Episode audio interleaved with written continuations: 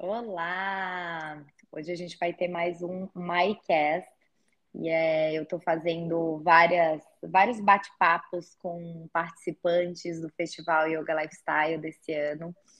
Hoje eu estou aqui com a Nata, que é uma pessoa que eu penso que encontrou o seu propósito. Ela já trabalhou em diversas áreas, ela fez faculdade de belas artes, ela se especializou em cuidados integrativos, ela tem algumas formações de yoga, mas desde 2016 ela abriu a Naple Tea. Eu lembro que na pandemia a gente fez até uma live relacionando chá com chakras e foi super legal. Hoje em dia ela realiza retiros, imersões, já levou um grupo para a Amazônia. E é esse trabalho que ela faz com as ervas, com os chás, é muito inspirador. E ela vai ter uma meditação do chá no festival esse ano, vai estar lá com stand também. Quem quiser conhecer, é, vai conhecer um pouquinho mais da Nata aqui hoje. Acho que o papo vai ser muito legal. E tá lá no festival e participar dessa meditação, bem na hora do chá, vai ser no sábado, 5 da tarde. Tenho certeza que vai ser muito especial. Bem-vinda, Nata. Oba, muito obrigada primeiramente pelo convite, Mai. Que alegria estar aqui no seu podcast, que alegria vai ser estar no festival, podendo levar um pouquinho mais da meditação do chá, um pouquinho mais de qualidade de vida e daquilo que eu amo fazer, né, que é voltar para esse universo, né, de respirar, de estar em presença e ao mesmo tempo da gente poder curtir, apreciar uma boa infusão, um bom chá. Ah, me conta, Nata, tu sempre gostou de chá? Tipo, desde criança já é uma paixão tua ou foi com é, o autoconhecimento que veio o teu interesse pelo chá? Nossa, Mai, eu sempre conto essa história lá na Napli, porque o chá sempre me acompanhou desde criança, né? E na verdade não era chá, era infusão, né? E hum. tem um hum. contexto um pouco maior, tal, mas só para reduzir aquela a nossa história, né? A história da Napli minha eu tinha uma ligação muito forte com a minha avó, porque ela plantava, né, ervas, e o capim-cidreira sempre foi uma planta que me ligou com ela, me ligou com a história uhum. da minha família. Então, desde criança, eu sempre tive muito contato com as ervas em, em si. E o capim-cidreira, a infusão desse chá, né, dessa infusão em si, me trouxe uma, um acolhimento muito forte. Eu fui trazendo essa experiência até minha infância, minha adolescência, e nunca mais parei, fui aprofundando cada vez mais, né? Até que eu conheci o universo mais zen, conheci o yoga, fui unindo todas essas situações, né? E acabei trazendo, incorporando tudo isso num, num trabalho muito especial, né? De qualidade de vida como um todo. Que lindo. Nossa, o capim cidreira, tô falando agora, eu fechei os olhos e me reportei para casa da minha avó, que eu lembro eu também tomando muito a infusão de, cap, de capim cidreira. E para é mim é o chá mais saboroso que existe. Eu amo. E falam que é o mais fácil, né, de plantar, que realmente é um capim, cresce igual um mato. E eu acho que é isso que eu vou começar a plantar, vai me conectar muito, assim, com as minhas raízes, lembrar da minha avó que era um ser muito especial, assim, no final do dia, ela sempre fazia um chazinho de capim-cidreira e um escaldapé, uma bacia assim, ela colocava uns sais, e era o momento dela de autocuidado. Então, eu acho isso tão lindo, uma mulher, né, cheia de filhos, é, eu fui a primeira neta dela, e eu lembro, eu passava minhas férias, assim, de inverno lá, e o cheiro para mim da casa dela é isso, e um cheiro de. Não sei se conhece um torrão que faz na Páscoa, não sei se isso é só do sul, é, que passa assim no mel e no açúcar. É tipo um amendoim passado no mel e no açúcar. Conhece Uau. isso? Então, assim, é muito engraçado como certas memórias nossas têm cheiro, né? E agora, quando falou Total. do capim cidreiro, eu fechei os olhos e eu me reportei realmente para as férias na casa da minha avó. Que delícia. Total, Mai, que lindo. É tão especial, né? Eu acho que as é. ervas, elas nos trazem, assim, uma experiência que é além da nossa, da parte fisiológica, mas muito sensorial. Traz para a gente algo que tanto lembra o acolhimento como algo muito mais interior que faz com que a gente se reconecte com a nossa própria essência. Pelo menos foi assim que eu sempre é, me encontrei quando eu vejo alguma erva, alguma uma coisa que eu consigo fazer uma transformação através da bebida, né? Então, é, eu achei muito lindo, né, a sua fala, porque realmente o capim-cidreira, as outras ervas, elas trazem mesmo essas lembranças, né? Tanto da nossa família, quanto de algum momento que a gente vivenciou, né? Então, uhum. por exemplo, no, no Oriente, ou as pessoas japonesas, orientais, né? Até mesmo aqui no Brasil, elas têm o hábito de tomar o chá verde. Isso porque uhum. vem da cultura, vem da família. Então, elas também têm essas lembranças, né? E isso vai levando de filho para filho, né? De gerações para gerações. Então, isso que é o mais lindo de tudo. A erva é. une, as ervas, né? A natureza une. É, e o nosso corpo é muito lindo. Eu não sei se já viu esses estudos, provavelmente sim. Que o nosso corpo, ele tem como se fosse a fechadura ali, a erva-chave, né? Ele Perfeito. tem receptores para receber né, determinadas Perfeito. ervas. É como a, a natureza, né? A gente está totalmente integrado com a natureza e a gente esquece disso, que a cura está na natureza, que a nossa doença está no afastamento da natureza. Então, eu acho que sempre que a gente se conecta com os rituais, e muita gente fazer chá é um momento ali do ritual, só aquilo ali já é curador, mais do que a erva, mas ter um momento para si, ter o seu ritual. Eu acho que no Brasil tem muito isso do café também, não deixa de ser um ritual. Sim, com certeza. É, o momento do cafezinho. Com e, certeza. E tá tudo bem, né? Mas é muito interessante é, se permitir descobrir outros sabores. É, Total, é, você né? falou tudo, Mai. Do que todo dia ali o mesmo café é, e eu, eu, já fiz isso algum período. Hoje em dia eu tomo café quase todo dia de manhã, alguns dias não. Uhum. Se eu sinto que eu já acordei muito animada, eu não tomo, porque o café uhum. ele me acelera demais. Eu brinco que para mim a pior droga é a cafeína. Nossa, eu fico acelerada demais, eu não gosto, sabe, dessa sensação sim. de me sentir acelerada. Então, sim, sim. eu fiz um período, acho que foram 21 dias, foi um detox que eu fiz ayurvédico, e, e todo dia eu tomava algum chá diferente. CCF, uhum. é, que é um chá que é comim, é, se chama CCF, é um chá bem famoso da Ayurveda. Uhum. É, outro dia, algum outro chá. E é muito especial isso, acordar e descobrir um novo sabor diferente daquele que todo dia você toma, né? Sim, sim. E o mais incrível de tudo é que a gente vai desenvolvendo novas sinapses neurais, né? A gente Isso. não fica só na mesma coisa. É, a gente vai aprendendo a descobrir novas é, experiências. E através dessas novas experiências, a gente vai é, trazendo contextos também para a nossa vida. Então, é, ao invés da gente fazer o mesmo, né, a rotina que às vezes a gente torna ela maçante, a gente vai trazendo elementos que vão é, apimentando, não apimentando, mas ativando isso, ativando é, novas descobertas dentro da nossa experiência do dia a dia. Isso vai trazendo uma rotina mais interessante, né? Um dia a dia mais interessante. Por exemplo, né? Você mesmo disse o café. Né? O café ele é muito legal e tem horários muito importantes para a gente tomar. Né? E o legal é, de repente, adicionar dentro do café algumas especiarias. No, no Ayurveda mesmo, é muito legal você colocar o cardamomo, eles sempre uhum. recomendam, né? Alguma outra especiaria, como a canela, porque ela é mais termogênica, ela ajuda a quebrar um pouco, né, dessa força do café. Assim como no chá, né, voltando um pouquinho para o meu contexto, a Camellia sinensis, que é a planta do chá, e dentro dessa planta a gente tem várias áreas, que é o chá verde, o chá preto, o chá branco, o chá amarelo, poers, enfim, né? Uma gama de tipos de chá, porque tudo vai diferir da forma do preparo enquanto folha e transformação dela desidratada. Também você consegue extrair o ativo que traz a energia, né? Que a gente costuma chamar de cafeína, só que na verdade, dentro da folha do chá, a gente chama de teína. Uhum. E essa teína deixa a gente mais desperto, de uma forma diferente do café. Não estou desdenhando do café, muito pelo contrário, ele é muito legal. Né? Desde que a gente saiba utilizá-lo de uma forma é, benéfica para o nosso organismo, porque ele é como uhum. se fosse um dispositivo que a gente pode ativá-lo no momento que a gente mais precisa, que a gente precisa estar ativo mesmo.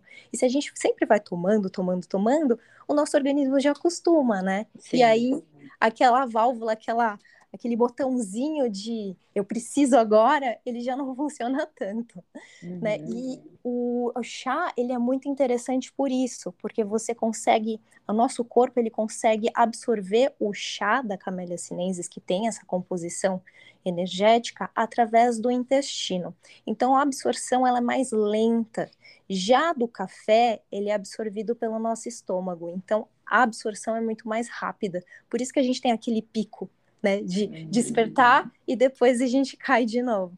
No chá, você tem uma, um despertar mais homogêneo, podemos dizer assim, sabe? Você continua mais desperto em atenção. Por isso que lá atrás, né, perto lá dos monges budistas, quando tudo começou com a meditação, com a cerimônia do chá, eles tinham o hábito de consumir o chá para meditar. Mas era daí o chá, vamos dizer, sem teína, né? Um chá calmante ou não? Com teína. Não, o chá mesmo. Eram as hum. folhas. Então, é, por exemplo, na, na cerimônia do chá japonesa, utiliza-se o matcha, que é Uau. o quê? É o, a própria folha do chá é, triturada, vamos dizer a grosso modo, assim, triturada num, num tipo de um moinho, né? E fica um pozinho mesmo. E imagina só, você vai tomar aquele pozinho na água, então você está tomando a folha também. Nossa, e... eu não entro o gosto do matcha, e se eu tomo um matcha para meditar, eu vou ficar quicando. Pois é. Eu vou sair dançando com o matcha. Vai virar um, uma cerimônia de dança, meditação ativa. Pois é. E na meditação chinesa, né, na, na cerimônia chinesa, são as folhas do chá. Então, assim, não tem essa parte do descafeinar um chá, vamos dizer Sim. assim, né? Mas utiliza-se um composto, se a gente for ver, né, dentro dessa parte química da folha, agora vai continuando esse contexto cafeína e tudo mais, nós temos a L-teanina dentro da Camellia sinensis. E aí sim a gente tem um contraponto. Então eu falei da teína, que é esse composto energético, super power, uhum. mas em contraponto, dentro dessa mesma folha, a gente tem a L-teanina. A uhum. L-teanina é um composto que deixa com aquela sensação de bem-estar. Então, é muito interessante, Mai, se você um dia tiver a oportunidade de fazer degustações de chá, né? Eu não digo uma ou duas xícaras, né? É, são xícaras, né?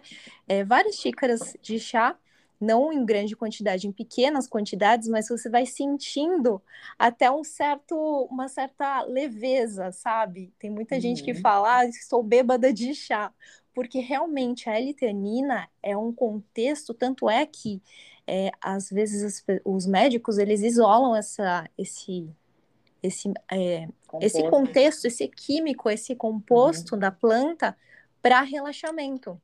Então Sim. você sente realmente, sabe, aquele respirar, assim, é muito louco. E é muito interessante, porque dentro dessa planta ela é muito completa. Você tem é. energia e o descanso. Que lindo. Eu já vi vendendo em cápsula aqui, né? Sim, Na farmácia. Exatamente. É muito, é muito comum até. Exatamente. E... E Nata, e sobre o chá de pacotinho, assim, é, é, quase nada? Ou quanto tem de benefícios? Ou existem marcas melhores, piores? Ou realmente é tudo enfraquecido, vamos dizer, o poder da planta num pacotinho? Certo. Então, é, como que a gente pode pensar?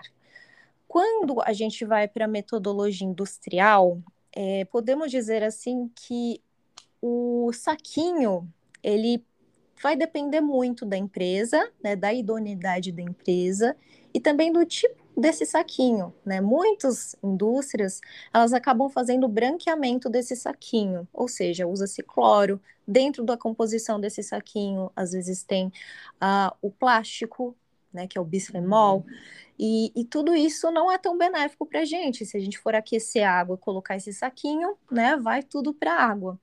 E outro, outro contexto também dentro do, do chá de saquinho é que as ervas muitas vezes elas já são quase um pozinho. E em algumas empresas, a, a, assim, grande quantidade, né? Quando se prepara uma grande quantidade, eles chamam de chá dust, que é realmente o pozinho do chão da fábrica que eles Nossa. usam e colocam aromatizantes e tudo mais. Então, assim, tem um contexto e tem empresas que são idôneas e que fazem né, o seu trabalho bonitinho, e tem empresas que vão lá, colocam chá de frutas vermelhas, só que você vai ver um corante, tem um aromatizante, e aí você acha até gostosinho, mas de repente, será que é verdade um chá de frutas vermelhas com uma coloração tão intensa assim? É muito importante a gente sempre se questionar e entender que a natureza ela tem um sabor mais leve, ela não é uma coisa é, muito rebuscada, né? Você uhum. vai procurar uma maçã, você não vai encontrar o sabor de maçã tão concentrado, você vai entender que a maçã é mais leve, mais suave. Então, tudo isso é uma percepção interna que a gente deve ter e, ao mesmo tempo, entender que o mais próximo da natural é o mais saudável para a nossa vida né? Para tudo, né? Sim, exatamente. Exatamente. E eu acho que tem muita gente que talvez ainda nem sabe essa diferença que a gente falou. Olha, eu falei chá de capim cidreira, daí tu falou infusão. Qual que é a diferença disso? Uhum. Se tem determinadas ervas que é melhor uma ou a outra? E se tem Perfeito. essa história também da temperatura adequada para cada erva? Claro, nossa, isso é muito importante, Mai. É, por mais que a gente fale aqui no Brasil, né? Ah, é, chá, vou fazer um chá de erva doce, né? Um chá de camomila. Sim, no, me, no meio popular, a gente super entende, até porque tem os contextos da própria Anvisa, que é a agência regulamentadora, que ela compreende chá para tudo, para todas essas ervas. Mas se a gente for estudar tecnicamente dentro mesmo, né, desse universo de infusão e chá, é, chá, a gente usa essa terminologia para camélia sinensis, ou seja, para tudo que é chá verde, chá branco, chá preto, oolong, puer, e quando a gente mistura é, essas plantas, né, a camélia sinensis com outras ervas. Então, por exemplo, chá verde com é, hibisco e maçã, é um chá, porque tem o chá verde. Agora, se for um chá de erva doce, a gente já teoricamente não pode chamar de chá, não é que não pode, mas o ideal é sempre chamar de infusão. Ou um outro nome que é meio estranho, mas é real, ele existe, que é uma tisana, né? Até em inglês é tisane, que eles hum. usam bastante essa nome, eh, nomenclatura, né? Como tisana, e aí é qualquer outro tipo de erva. Então, erva mate, né? E aí vai, outros derivados de ervas que a gente chama de infusão. Aí, a infusão mesmo é para todos os métodos, porque é um método de preparo, né? O que, que é infusão? É você aquecer a água, colocar as ervas, aguardar o tempo de infusão e depois você coa. Esse é o uhum. método por infusão. E aí você pode classificar como todas as, todas as ervas, incluindo também o a planta da Camellia sinensis, que é o chá verde, branco e preto. E a temperatura, como você perguntou, né? Isso também difere bastante, principal a planta do chá. Ela é mais chatinha, vamos dizer assim. Ela é mais delicada, né? Então, cada tipo de chá, por exemplo, o chá verde, ele tem uma temperatura diferente de um chá preto, assim como um outro tipo de chá, um amarelo ou um branco. Né? Tudo isso, se a gente tem, por exemplo, deixa um tempo demais um chá preto, ele pode amargar, ele fica Sim. muito adstringente, muito difícil da gente conseguir tomar. Uhum. Então, tudo isso é importante a gente observar na hora do preparo de uma infusão. Né? As outras ervas, a gente pode até generalizar no sentido assim, para facilitar, mas é sempre importante também a gente prezar pelo nosso paladar. Ou seja, ah, eu gosto nessa temperatura. Você sempre vai entendendo dentro daquilo que você gosta o que, que fica melhor. Também isso é muito importante, né? Para não padronizar, não ficar uma coisa muito é, rebuscada e muito mental, né? Sim. Incrível. Nata, não sei se lembra, é, na pandemia, ou se alguém que está ouvindo também lembra, a gente fez uma live e a gente falou Sim. sobre as ervas e os chakras. Sim, né? sim, com e certeza. eu achei incrível isso. É, esse teu conhecimento, assim, é tão profundo, teu conhecimento é tão vasto que eu acho que a gente poderia falar um pouquinho aqui é, dessa questão de chakras, né? Que é onde eu levei o Claro. meu trabalho. E o, eu lembro que eu ganhei. Tomara que tu tenha esse Sim, ano os blends, espero que tu faça, porque foi incrível os pacotinhos e eu realmente senti assim essa questão energética, né, de ativação dos nossos centros de energia. É, acho importante falar que tem gente falando, ah, hoje em dia a gente relaciona. Eu, talvez um tempo atrás, que eu era mais cri-cri, assim, é, a falar, ah, hoje em dia a gente relaciona chakras com tudo, com cristais, com ervas. E de fato é possível fazer essa relação, porque os chakras, eles são centros de força que estão ali no corpo, e os próprios tântricos que deram, vamos dizer, nome e localização, é, eles também colocaram elementos né, de como terra, água, fogo, ar, éter, para cada um desses centros de força. Eles colocaram vogais do sânscrito é, como pétalas de ativação. Então, por exemplo, o próprio Bidya Mantra que a gente fala dos chakras não é do chakra. O Bidya Mantra que a gente faz é o Bidya Mantra do elemento. Então, Lam é o elemento da terra. Van é o mantra para o elemento água. É, Ram é o mantra para o elemento fogo. E quando a gente entende isso, né, essa questão dos elementos, essa questão da energia de cada chakra, realmente a gente pode fazer um milhão de conexões, inclusive com as plantas. Então, se puder falar um pouquinho o que, que é interessante, assim, é uma planta para o primeiro chakra, para quem tem, vamos dizer, mais é, desânimo, que é uma energia do primeiro chakra, pouca relação com o corpo, desleixo, que é um chakra enfraquecido para baixo do primeiro, ou é, pessoa que é muito apegada. O que, que tu indica? Se puder falar um pouquinho do uso terapêutico das ervas e relacionar com os chakras, eu acho que vai ser muito legal.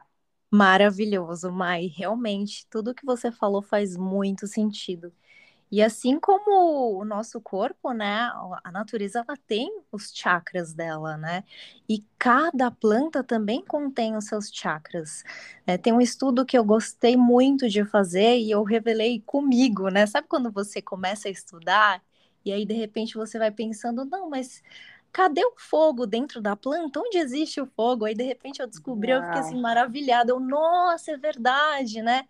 Então, assim, fazendo um, um contexto para a gente é, ir para os chakras, né? Eu fiquei fazendo esse estudo, por exemplo, as raízes, né? As raízes da planta estão uhum. totalmente ligadas ao Muladhara, estão totalmente ligadas a essa questão mesmo de aterramento, né? De força vital. E aí o Suaristana, o Manipura, ele está muito ligado à questão do fogo e também da criação e da água, né? Então, Sim. se a gente for contextualizar com a planta em si, onde que será que está ligado o fogo dentro da planta? Isso que fiquei deslumbrado. É a semente porque ela precisa eclodir, ela precisa da energia vital para poder se transformar em planta, né? Uhum. Então, isso para mim foi algo muito mágico, onde eu pude entender que o Suaristana e o Manipura, eles estão juntos nessa questão de trazer a vida e, ao mesmo tempo, trazer toda a transformação, exatamente. Exatamente. Que lindo. Né? Que lindo. Isso foi muito lindo. Bom, falando um pouquinho, né, sobre os chakras, eu acho muito interessante, né, voltando ainda para a raiz, né, vou, vou de baixo para cima, Sim. é uma das ervas bem bacanas para o Muladhara são as raízes, né? Ou seja, tudo que a gente tem ginseng, que a gente tem gengibre, cúrcuma, né? Raízes mesmo que fazem com que a gente se sinta mais aterrado. Então, são ervas que trazem essa, esse, essa base, né? Esse prumo para gente. Se a gente for pensar agora no Suaristana, e, ah, e você tinha até perguntado, né, a questão de, de qual área, o que que traz, né? Essas ervas em específico, elas ajudam muito a gente na questão da insegurança, quando a gente se sente inseguro, quando a gente se sente ansioso, quando a gente sente um pouco de falta de concentração ou até mesmo foco na vida, né? E voltando para os chakras, no Swadhisthana, que é o nosso chakra umbilical, está muito voltado para sexualidade, para criatividade, né? Para alegria também, né? E obviamente para as nossas águas internas. Eu gosto muito de trazer a, a, coloração também, como as flores de calêndula. O próprio chá verde traz também essa alegria, né? A laranja, que tem o seu teor aquoso e também a sua coloração, né? Alaranjada uhum. também é bastante interessante, né? Traz esse quando a gente se sente instabilizado emocionalmente, né? Então pode ajudar bastante para ter mais criatividade, para se sentir mais animada, enfim. E aí no plexo solar, né, o Manipura, aí nós temos o que? Ainda temos a calêndula, porque ela, ela faz ainda essa relação, e uma pitadinha da pimenta caiena, né? Que traz Sim. essa movimentação do fogo, sementinhas, né? Dá para fazer infusão com as sementinhas da pimenta. Exato, e a pimenta caiena, como ela é apimentada mesmo, né? Tem essa picância, traz esse fogo mesmo. Mas outros elementos, como as próprias especiarias, também ajudam muito nesse plexo solar. Né, traz essa força de empoderamento, né? Ajuda a gente, se a gente está se sentindo muito vitimista, né? Ou cansado, né? Com aquela falta de vontade de fazer as coisas. E aí, indo para o nosso cardíaco, a gente já tem a expansão, que eu gosto muito de trabalhar, que é o cacau. Né? O cacau ajuda muito nessa questão de expandirmos o cardíaco no relacionamento, tanto com nós mesmos quanto com as outras pessoas, né? A melissa também é bastante interessante, a maçã, né? A erva doce também. Além disso, a, o próprio cacau ele ajuda muito na circulação sanguínea, né? Ajuda muito a gente a obter a, a compaixão, né? Que é algo que é tão importante e às vezes até tão raro no dia de hoje, né? Sim. Um dia eu escutei de uma pessoa que foi servir o cacau e ele é muito amargo, né? A gente relaciona uhum. cacau a chocolate, que é aquela coisa docinha, né? Mas Sim. o cacau ele é amargo e a pessoa falou: o cacau amargo é, te ajuda a curar os amargores da vida, né? É, então Lindo. a gente bebe ali e, e, já passa por um processo de transformação é. das nossas amarguras. E é traz essa mesmo. alegria, traz a, a expansividade. É muito poderosa essa planta. É isso mesmo, é muito. Realmente, como você falou, é muito poderosa. É uma, uma planta que traz para gente um local que, que sai desse nosso mundo comum, né? Ajuda a gente a ter mais amorosidade em é, todos os aspectos. Ter, a gente vai ter uma cerimônia do cacau no festival também, ah, com a Vanessa lindo. Cris, é, que é provavelmente vou gravar aqui com ela também, e vai ser cacau e dança. Então, Delicioso. Vai ser muito lindo. Vamos tomar de forma cerimonial também e depois dançar e se conectar com o corpo, que a dança é algo muito natural, né? Que a gente não pensa muito para fazer os passos. Eu acho que a, essa questão das dancinhas do TikTok, dancinhas coreografadas, é até um reflexo de, na minha filosofada aqui que eu faço, de como a gente está desconectado de o que, que o nosso corpo pede para fazer, é, né? Exato. Porque, às vezes é fechar os olhos, se jogar para trás, para frente, soltar, rebolar, mexer o cabelo. Então, assim, é algo que é muito. Eu vejo a dança como suavidade, mas também expansão. E a partir Nossa, do momento total. que a gente quer fazer uma coreografia, a gente está limitando a dança, né? Que Muito. deveria ser estática, que deveria ser algo, é, um êxtase ali de, de expansão. Então, esses dias eu filosofando sobre as dancinhas, eu falo, gente, é um reflexo da nossa sociedade mesmo, da nossa desconexão. Total, mas sabe que você me fez lembrar de uma coisa que é, quando eu era adolescente, eu sempre quis muito, eu, eu amo o flamenco, né? Que é uma dança espanhola, né? Ai, minha filha faz. É coisa ah, que legal. Ela começou ontem. Que linda, que linda. E o flamenco, ele tem toda essa questão da, da, de sermos, né, um pouco mais, como poderia dizer, não é rígido, mas você ter um, um contexto, força. né, de Chamar força. força assim. Isso, de empoderamento, né, tem toda essa questão. E aí, com o passar do tempo, eu fiquei três anos, mais ou menos, fazendo flamenco. E me ajudou bastante nessa, nessa parte, só que ao mesmo tempo a gente se é, fazia as coreografias e se apresentava. Hum. E aí, quando todo ano era a mesma coisa, a gente ficava, eu ficava, né? Era uma coisa minha, era uma sensação minha de, puxa, mas eu vou fazer a coreografia que todo mundo tá fazendo junto, né? Treinando, uhum. treinando.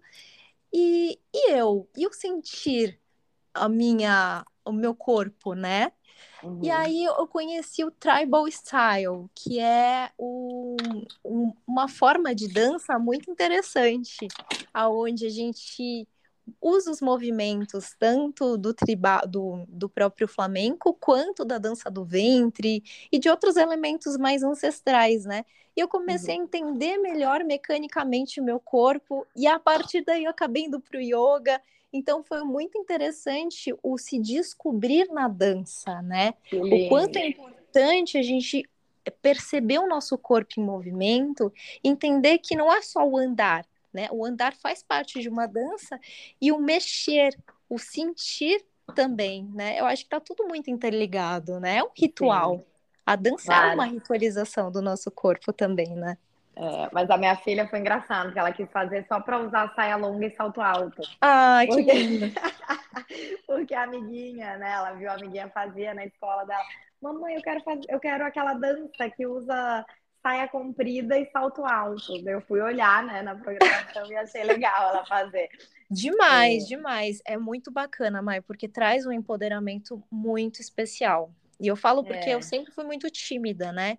E uhum. essa questão de me colocar em movimento e fazer as apresentações, mesmo errando, eu lembro que a minha professora de flamenco, ela falava assim: na apresentação, se você errar a coreografia e todo mundo estiver fazendo e você for para outro lado, de repente, faz carão e quem tá certo é você.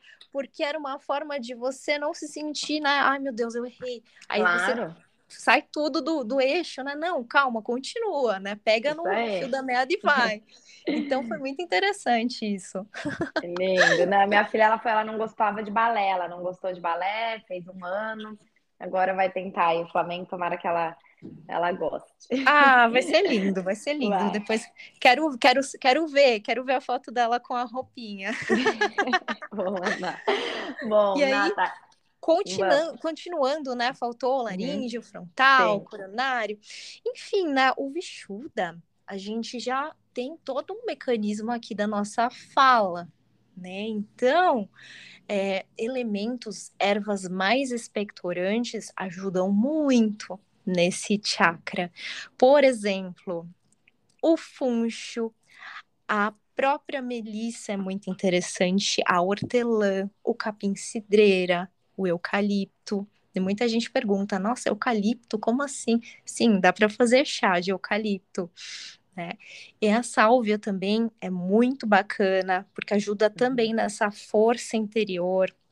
E também na expressar, né, o nosso poder de escolha, o planejamento, também tem a ver com a criatividade, né, soltar as nossas emoções internas e poder verbalizá-la, né, e Sim. voltando Eu já chakra... vi o eucalipto até como para o Agnya Chakra também. O Vishuddha e o Agnya estão muito relacionados. E talvez pode ser o respirar, né? Não, não precisa tomar o, o, o, chá de eucalipto. Sim, só de, colocar umas gotinhas no banho ali, fazer como aromoterapia. É, tem muito Perfeito. poder o eucalipto para abrir o laríngeo nessa questão do, do expectorar mesmo, né? Perfeito, então, perfeito. A aromaterapia da erva Nossa, do eucalipto muito. é muito poderosa pro, pro Vishuddha e pro Agnya. Inalação, é perfeito fazer inalação. principalmente em dias frios, né? Quando a gente se sente, né? Quando a, a, a respiração está muito difícil, fazer uma inalação com eucalipto já ajuda muito e, por consequência, ajuda muito no Vishuda, muito. Sim. E, e aí, e no sálvia, ar... tu falou da sálvia? Sálvia, eu falei. Sálvia ah, tá, também. Porque uma época meus filhos estavam com muita tosse. E eu comecei a hum. colocar na nebulização, isso foi um médico que indicou para minha amiga, um médico mais integrativo, e ele falou: faz três vezes ao dia inalação com chá de sálvia dentro do nebulizador. Perfeito. Milagroso, porque tosse em criança, eu não sei o que acontece, eles ficam, sei lá, um mês tossindo. Então, essa, o chá de sálvia foi o que curou de uma dessas tosses brabas que a gente teve por um inverno aqui. E deu, deixo essa dica para todas as pessoas. Chá de sálvia no nebulizador três vezes ao dia. Nossa, não, né, maravilhoso, Nata? Infusão. Né? Infusão, infusão. e aí, Mai, ainda continuando na sálvia, sabe?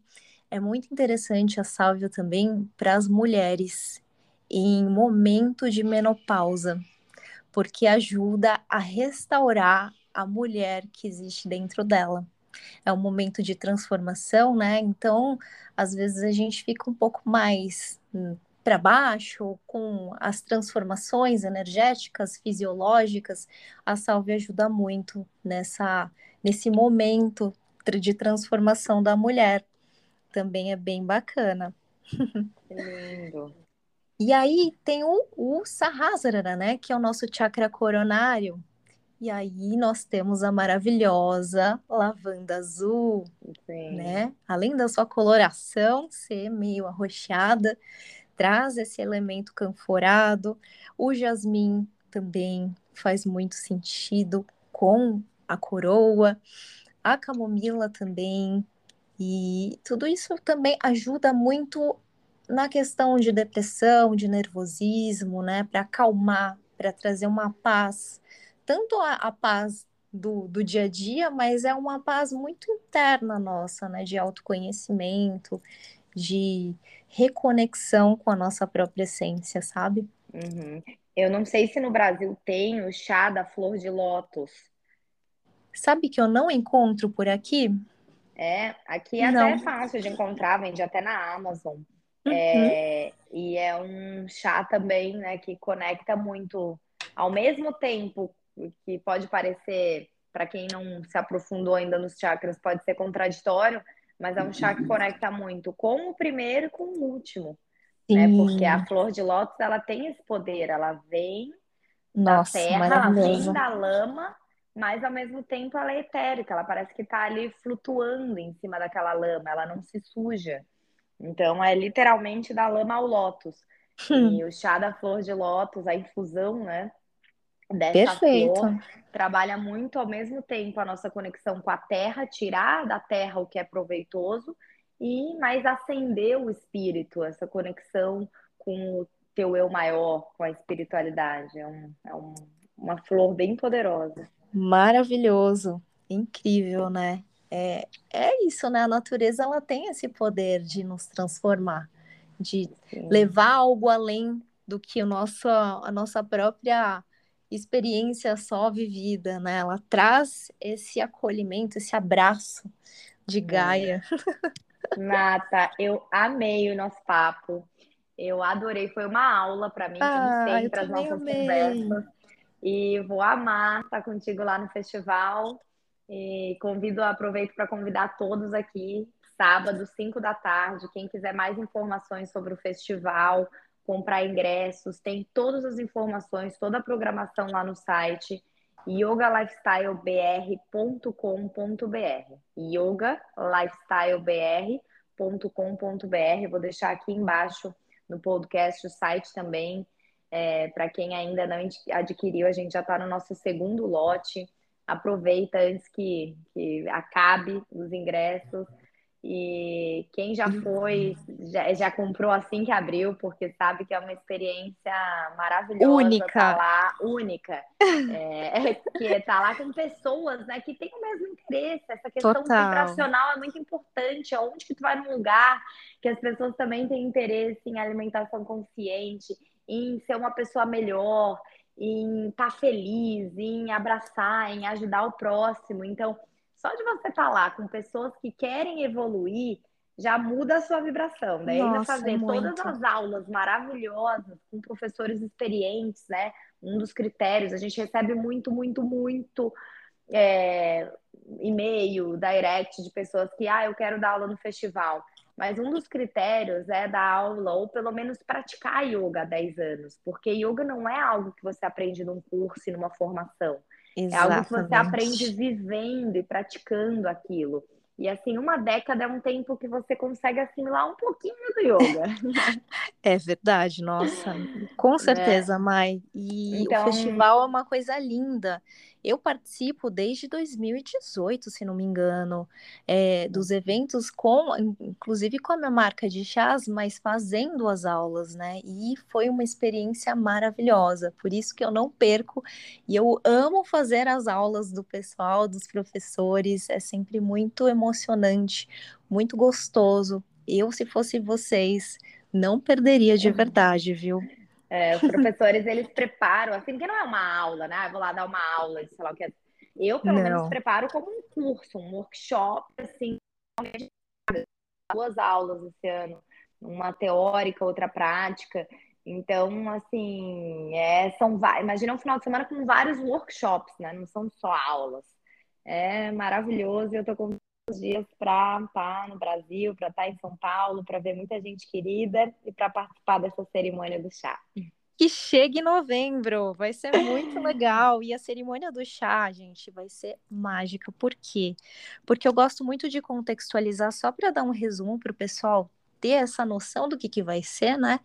Para contextualizar é o universo do Zen budista com o universo do yoga, que faz muito sentido. Então, muitas vezes a gente acha, mas peraí, como assim? Vou tomar um chá ou fazer yoga? Como que é isso? Não, nós vamos sentar no momento de meditação, vai ter um momento de conversa, e tem os preceitos tanto do universo do, da cerimônia do chá japonesa, mas também a gente vai trazer aí uma roupagem muito contemporânea, muito ligada com o que a gente vive hoje em dia, sabe? Então, é, é uma cerimônia que você sente o seu coração aberto e você percebe que tá tudo muito interligado e ao mesmo tempo é um mundo de acolhimento, de amorosidade da natureza para com você e o seu corpo. Através Ai, de cada lindo. degustação, né? Bom, obrigada e até lá então. Um beijo. Até, Mai. Um beijo. Obrigada. Beijo. Tchau, tchau.